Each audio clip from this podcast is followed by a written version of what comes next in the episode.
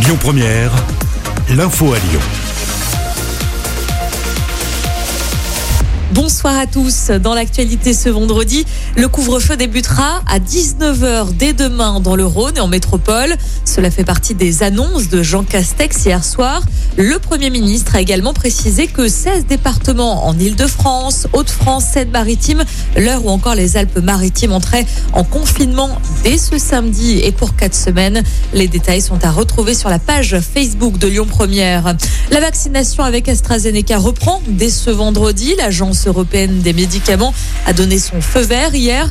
Selon elle, c'est un vaccin sûr et efficace. Pour montrer l'exemple aux Français, le Premier ministre s'est vu administrer sa première injection avec ce vaccin en début d'après-midi. Épidémie toujours, un collège du Rhône a dû fermer ses portes en raison de cas Covid. Sur la totalité de l'Académie de Lyon, 24 classes sont fermées. On notera aussi la fermeture d'une école dans l'Ain. L'actus ce vendredi marqué aussi par une visite ministérielle dans l'agglomération lyonnaise. Il s'agit du ministre de l'Intérieur. Gérald Darmanin participe à une cérémonie à l'école nationale de police de Saint-Cyr au Mont-d'Or. Au programme également une rencontre des membres de la police scientifique à Écully. Marlène Chapa fait également partie de ce déplacement.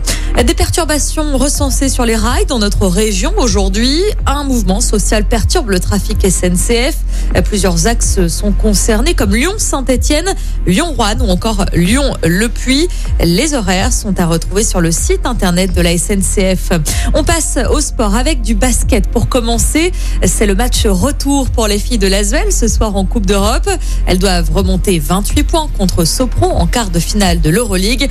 Début du match à 20h05. Et puis en football, c'est le début ce soir de la 30e journée de Ligue 1. Au programme, Saint-Etienne reçoit Monaco au stade Geoffroy Guichard à 21h.